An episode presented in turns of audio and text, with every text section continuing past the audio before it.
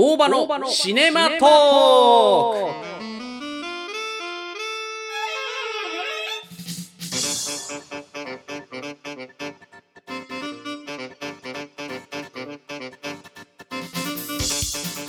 こんにちは、大場です。大場のシネマトークでは、旧作やサブスクリプション限定映画についてレビューしたり、または映画にまつわる広いジャンルについてお話をしていきます。えー今回はですね、映画館でのお食事についてでございます。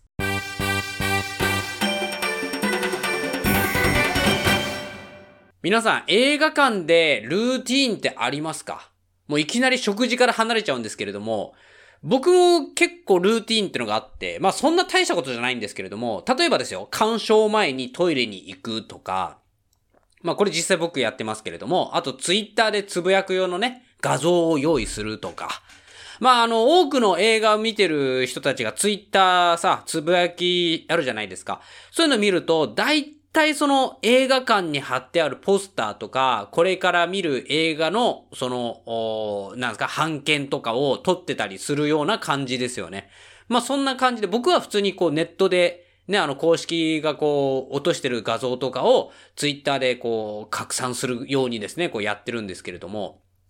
まあ用意したりとかするんですよね。で、基本的にその僕は映画を見終わった後に、こう、この映画こうだったよってネタバレなしでね、つぶやくんで、まあ、よかったらね、あの、ツイッターフォローしてみてください。えー、まあそんな感じでね、えーこの映画こんな感じでしたっていう簡単な総評を140字以内にね、収めているんですけれども、まあそれ用のための画像をですね、事前に用意しておくと。まあ思ったり感じたりしたその感じをそのまま、もうダイレクトにね、もうほっかほかな状態で皆さんにお届けしたいっていう、まあそんなお弁当ではないんですけれどもね。まあそんな感じで僕はこう、ね、ルーティンというか用意してたりするんですよね、画像をね。あと、まあ当たり前な話なんですけれども、今の時代スマホを持っていない人いないと思いますから、まあそのスマホをね、音が鳴らないように、他の人たちがこうね、映画こう見てるときに、なんかこうちょっと、あーってならないように、まあ、やったりとかしますよね、設定とか。僕は Apple Watch も持ってるので、Apple Watch も設定を変えたりとかしますね。あの、Apple Watch ってね、その、常時ついてる場合と、常時つけない場合があるんですよ。その、画面がついてないとき、じゃあどうすんのってなると、こう、腕時計を、こう、見る、う仕草をすると、あの、ライトアップされるんですよね。ライトアップっていうか、ライトがつくわけですよ。バックライトが。で、そうすると、映画を見てる人たちからすると、スマホの画面開いてるように見えるんですよね。結構、高々と光っちゃうから。だから、そうすると、ちょっと他の人たちに迷惑かかるかなっていうことで、こう、なんだろうな、その手の挙動とかに一切関与しない、あの、画面をタップしたりとかしない限りは、つきませんよっていう設定に変えたりとかね、音は鳴らないようにしたりとか。まあそんな感じで Apple Watch の設定も変えてます。まあだから時代が変わっていくと、そのうちスマートウォッチっていうね、まあ腕時計の設定も変えていくっていうのは当たり前になっていくのかもしれませんね。えー、まあそれはさておきなんですが、まあ皆さん映画館でどんなルーティンをお過ごしでしょうかで、ま中にはね、そのルーティンの一つに、ポップコーンを買いますとかね、何か飲み物だけでも買いますとかって人いるかもしれませんし、あと僕昔ね、映画を見てた頃は、ほんとずっと昔めちゃくちゃ映画見まくってた頃っていうのは、映画を見るたびにパンフレットを買ってました。だ今度ね、YouTube の企画でもね、別に Twitter の企画でも何でもいいんですけど、僕が持ってるね、ほんと200冊以上今あるんですよ。なんか、パンフレットが。もう今、もう全く今買ってないよ。もうね、あのー10年近く前から、もう買わないようになったんですよ。なんか、まあ、無駄って言い方変ですけど、持ってても見ないからね。だからさ、あの、ちょっと今度企画でね、パンフレット掘り起こして、で、ちょっと見返してみようかなっていうのをやりたいんですけれども、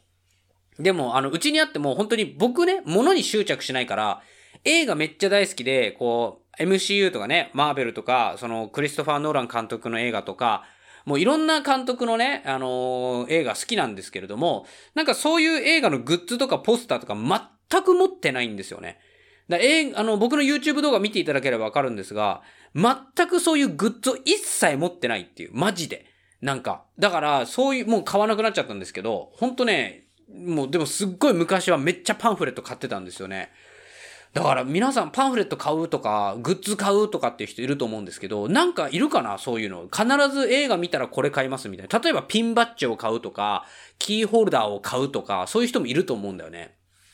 まあ皆さんどんな感じなんだろう。ちょっとね、そういう風なの興味あるんで、もしね、なんかあのありましたらちょっとメッセージ、あのー、スポティファイかなんかでね、聞けると思うんですけど、まああの、なんでもいいんで、ツイッターとかでもなんかね、ぜひ言っていただければと思います。えー、で、それは一旦置いときまして、えー、ルーティーンでお食事に関してですね、ちょっとお話戻しますが、まあ多分ポップコーン買う人いるんじゃないですかね。もう昨今のね、そのコロナウイルスのあれで、やっぱりその映画館を応援するっていう意味でね。まあ、ポップコーン買うよりかは、もう普通に直接寄付した方が絶対にね、プラスになると思うんですけど、まあ、なかなかそういうね、手段とか方法とか、まあね、個人が寄付しますって言っても受け入れ先とかもないでしょうから、まあそういう意味ではポップコーンとか、実際の営業利益、ね、えー、売り上げ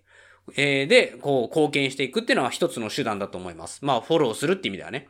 なんで、えー、まあそういう意味で映画を、えー、の、ポップコーンとか買うとかめっちゃいいと思うんですよね。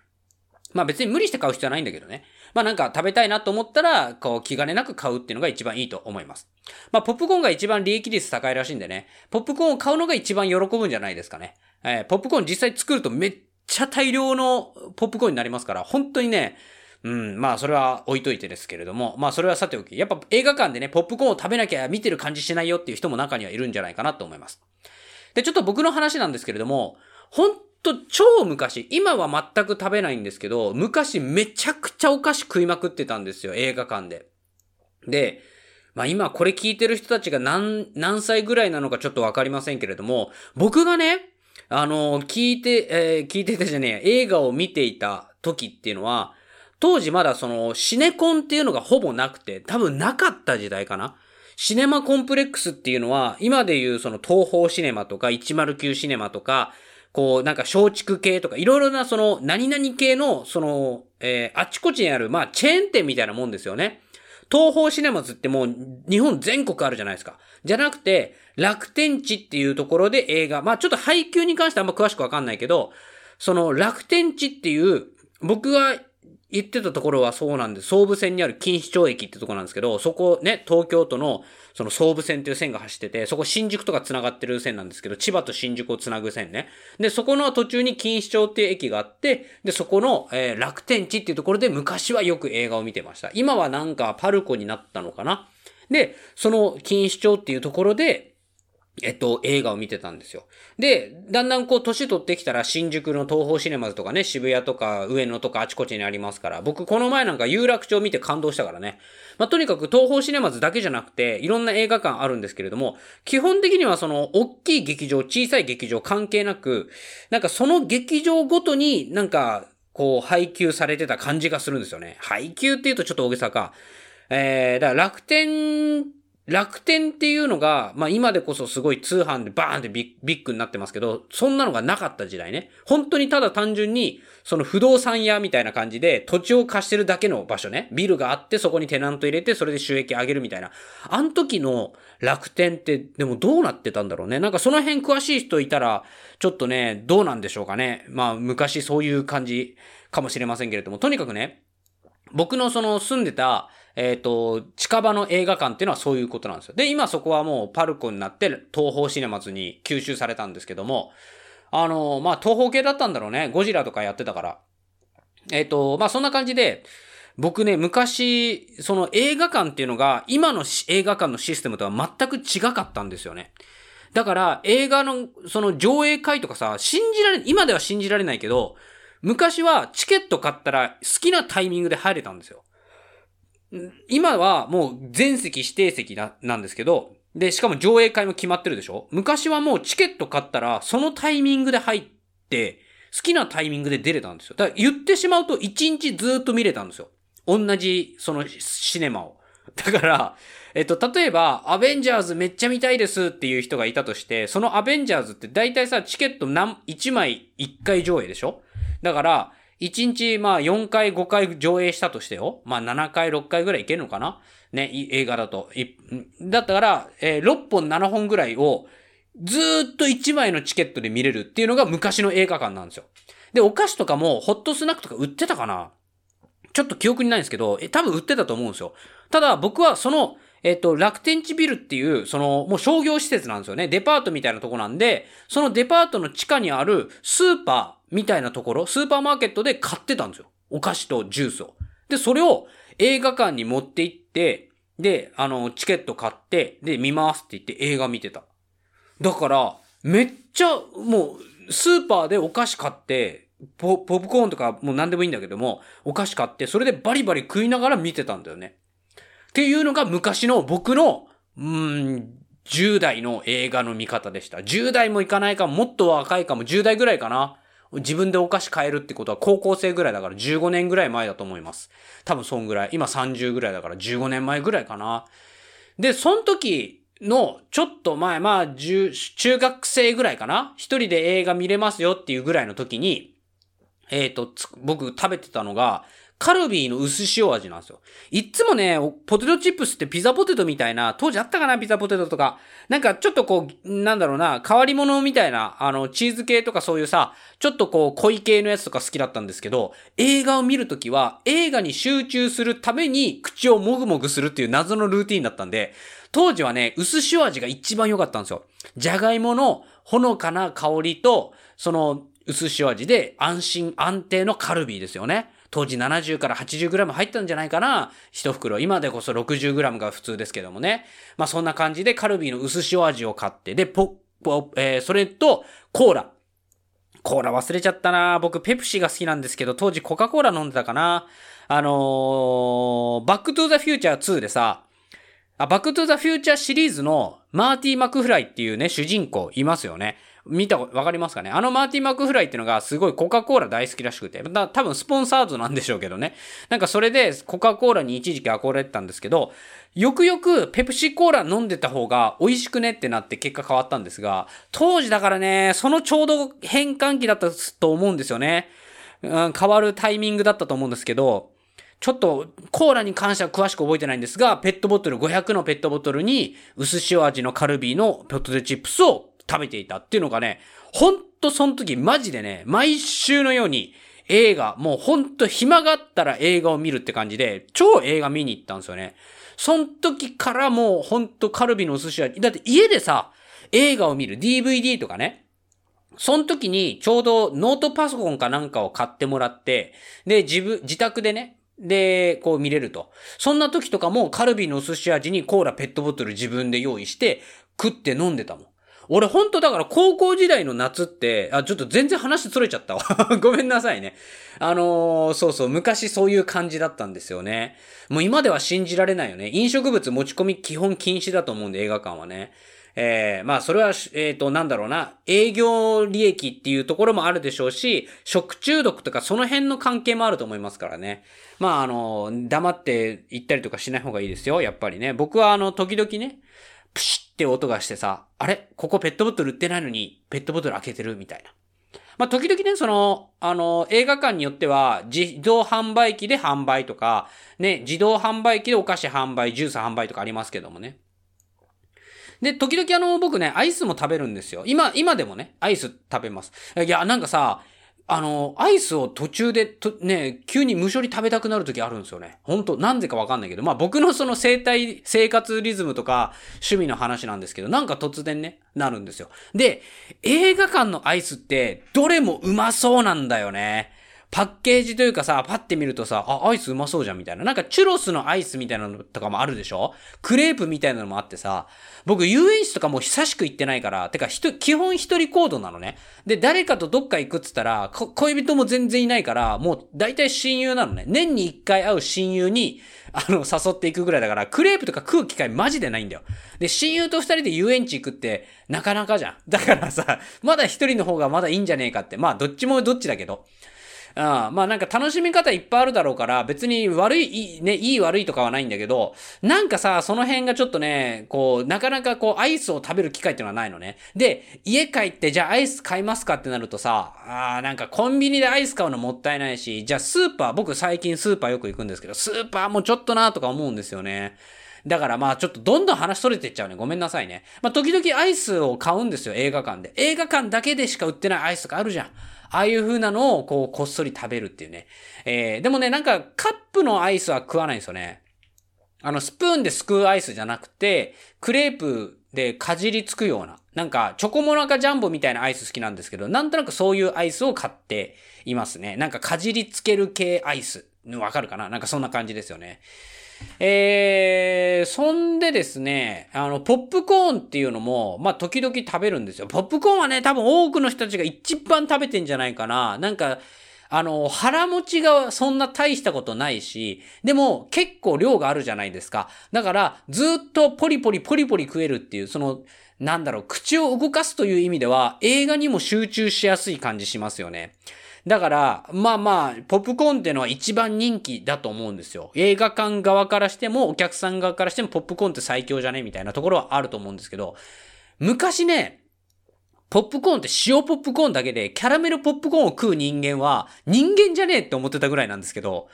なんかそれぐらいね、キャラメルポップコーン毛嫌いしてたんですよ。で、時々、時々キャラメルポップコーンをハーフはハーフみたいなね、あの、頼める時あるじゃないですか、映画館によっては。だから、こう、塩ポップコーンとキャラメルポップコーン半々で、結果キャラメルってなんか、うん、嫌ではないかな、みたいな感じで落ち着く。でもやっぱ塩ポップコーンが一番美味しいよね、みたいな感じになるわけですよね。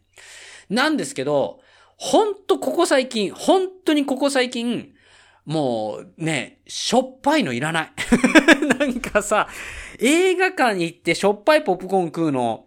もうなんだよみたいな感じしちゃうんですよね。あの、全然わかりますよ。塩ポップコーンが大好きで食べまくってる人の気持ちは全く理解できます。すごく理解できます。ただ、僕個人としては、もう塩ポップコーンはいいわって感じなんですよね。まあ、いつかまたやってきますよ。その波が。塩ポップコーン派の波がやってきます。もう、キャラメルポップコーン食ってるやつは人間じゃねえっていう多分、ルーティンはまた、ルーティンじゃねえや、その、何ですか？こう、サークルみたいなものはまたやってくると思うんですよね。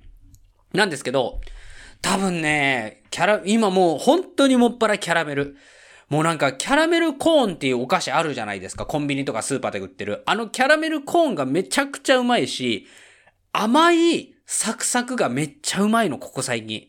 あんまお菓子食べないんですけど、あんまりね食べないんですけど、食べるときはそういうの食べちゃうよね。いや、なんかキャラメルポップコーン、だから映画館でポップコーン食うかなってなった時は、キャラメルポップコーン選んじゃいますね。あー、塩かなハーフハーフかなうん、どうしようかなあと、最近さ、こう、振るやつあるじゃん。なんかあの、昔のシャカシャカポテトとかさ、フルポテみたいなさ、あの、シーズニングを入れて、振って、美味しくつけられますよっていうのをポップコーンで今流行ってるじゃないですか。あの、その、えっ、ー、と、なんだっけ、東方シネマズだとシネマイクポップコーンとか言ってんのかな？なんか特殊な味のやつ。なんか時々味がね、限定品で出てたりとかっていうやつね。あれ、まあ全然いいんですけど、あれ美味しそうなんですけど、なんかああいうのも食べないよね。キャラメルポップコーンだけだよ。なんか、なんでかわかんないんですけどね。キャラメルポップコーン食べてしまうなっていうお話ですよね。皆さんどうですか？ポップコーン食べますか？まあ、だからね、ポップコーンじゃなくてもホットスナック食べる時代もあると思うんですよ。僕もなんか食事時、お昼12時とか1時とか挟むような映画の時は、もう食事ちょっとね、外食するの面倒だから、じゃあ、もう映画館で食べちゃうかっつって、ホットソ、ホットドッグとか、なんかその、ケバブみたいなやつとか、ね、時々映画館によっていろいろ違うと思いますけれども、そういうホットスナック買ったりとかするんですよね。僕それをね、よくね、お食事時には頼む。まあよくっていうか、ね、そういう時にはそういう風に食べるんですよね。でね、ただね、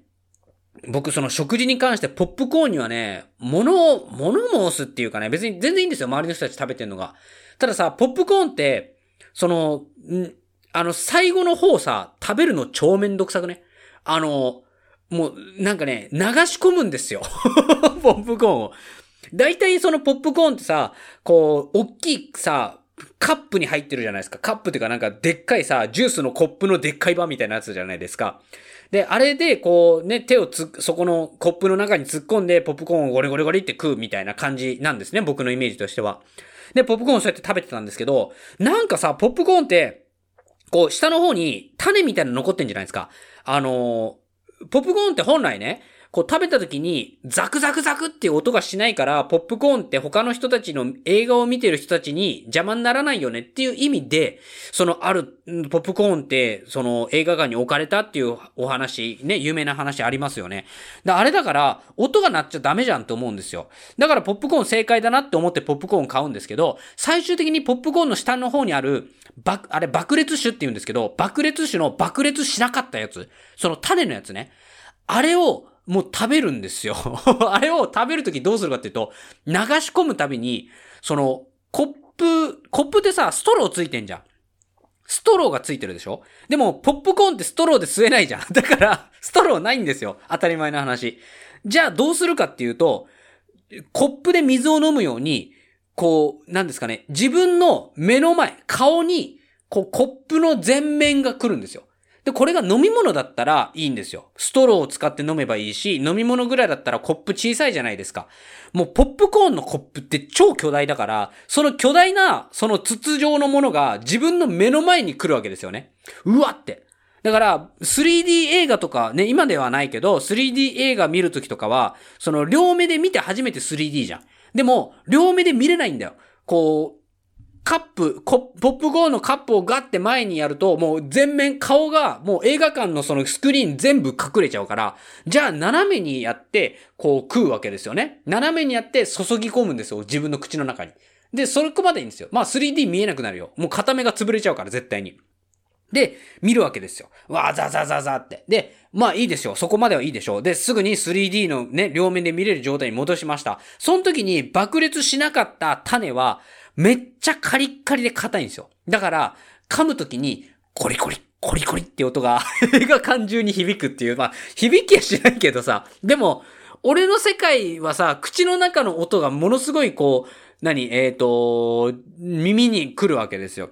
からすんげえ音がするわけ。で、自分が映画を見るときに音がしちゃうのは、まあ、それはしょうがないよ。自分のせいじゃん。でもさ、俺がさ、その爆裂しなかった種をゴリゴリゴリゴリ食うことによって、隣の映画を見ている人に、すげえうるせえなこいつみたいな そんなさ、ポップコーンになれなかったポップコーンを食ってんじゃね？えみたいなさ、そういう気持ちがさ、勝っちゃうじゃん。すごく今目の前でさ、ね、人が死んでさ、大大切なね、なんか大切な人が死んで、もうなんて悲しいんだ、辛いんだっていう時に、隣でボリボリボリボリ食ってたらさ、ああ、ポップコーン食ってるやつもいるな、みたいになっちゃうじゃん。感動が半分しちゃうでしょ？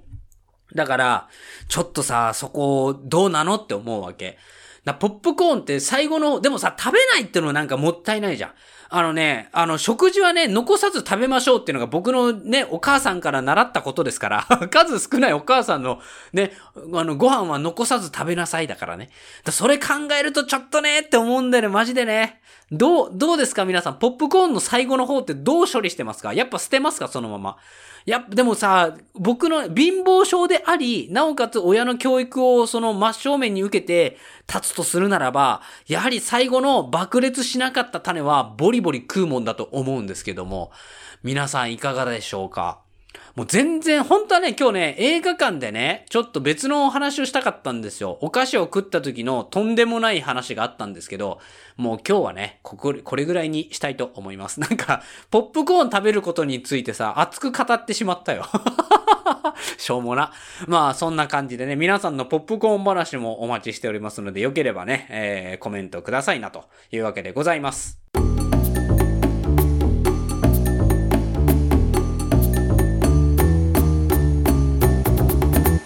最後までご拝聴ありがとうございます。YouTube にて劇場公開映画を感想熱く語っている動画ってのを公開しておりますので、よければ YouTube チャンネル登録、動画ご覧ください。それではまた次回お会いしましょう。バイチャー